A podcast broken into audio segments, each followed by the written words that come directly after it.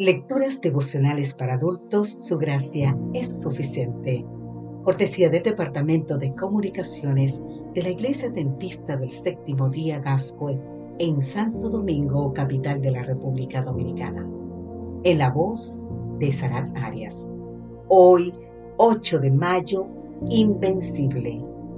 Leemos en el libro de Primera de Corintios, capítulo 15, versículo 54 cuando esto corruptible se haya vestido de incorrupción y esto mortal se haya vestido de inmortalidad, entonces se cumplirá la palabra que está escrita. Su olvida es la muerte en victoria. Laura Hildebrand resumió la vida de Louis Zamperini en 1917-2014, atleta estadounidense de origen italiano, en el libro llamado Invencible, una historia de supervivencia valor y resistencia durante la Segunda Guerra Mundial. Hoy el libro es un bestseller. Louis tuvo una infancia difícil. Apoyado por la familia, se dedicó a entrenar arduamente. Dejó el alcohol y el tabaco. Así comenzó a ganar carreras. En 1934 superó el récord escolar en una milla y logró una beca a la Universidad del Sur de California. Compitió en los Juegos Olímpicos de Berlín en 1936 en la modalidad de 5.000 metros, clasificando en octavo lugar. Batió el récord de vuelta más rápida, con 56 segundos era. Era con 19 años el deportista olímpico estadounidense más joven.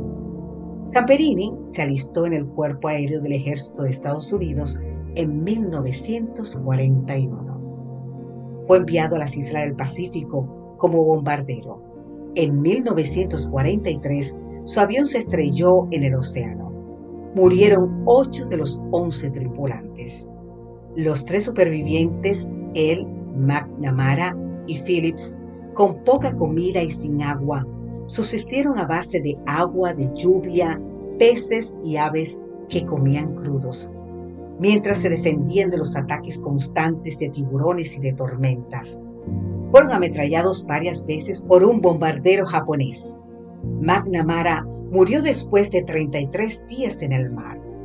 Después de 47 días a la deriva, Samperini y Phillips llegaron a la isla Marshall, donde fueron capturados por los japoneses.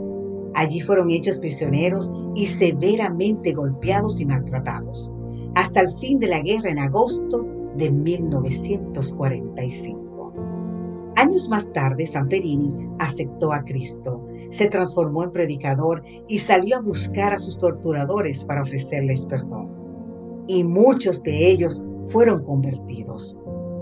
Falleció a los 97 años en julio del 2014 en su casa de Los Ángeles por una neumonía.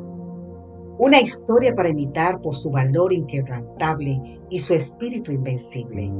Un luchador que pudo contra todo, prejuicios, injusticias, bombardeos, naufragio, hambre, tiburones, maltratos, ametralladoras, torturas, cárcel y odio. Casi venció todo. Finalmente, la neumonía pudo con él.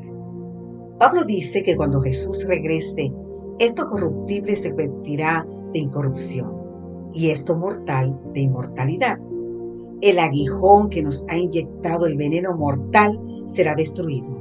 El último sorbo del dolor será para terminar con el dolor. Será la muerte de la muerte. Desde allí seremos inquebrantables, invencibles e inmortales para siempre. Amén.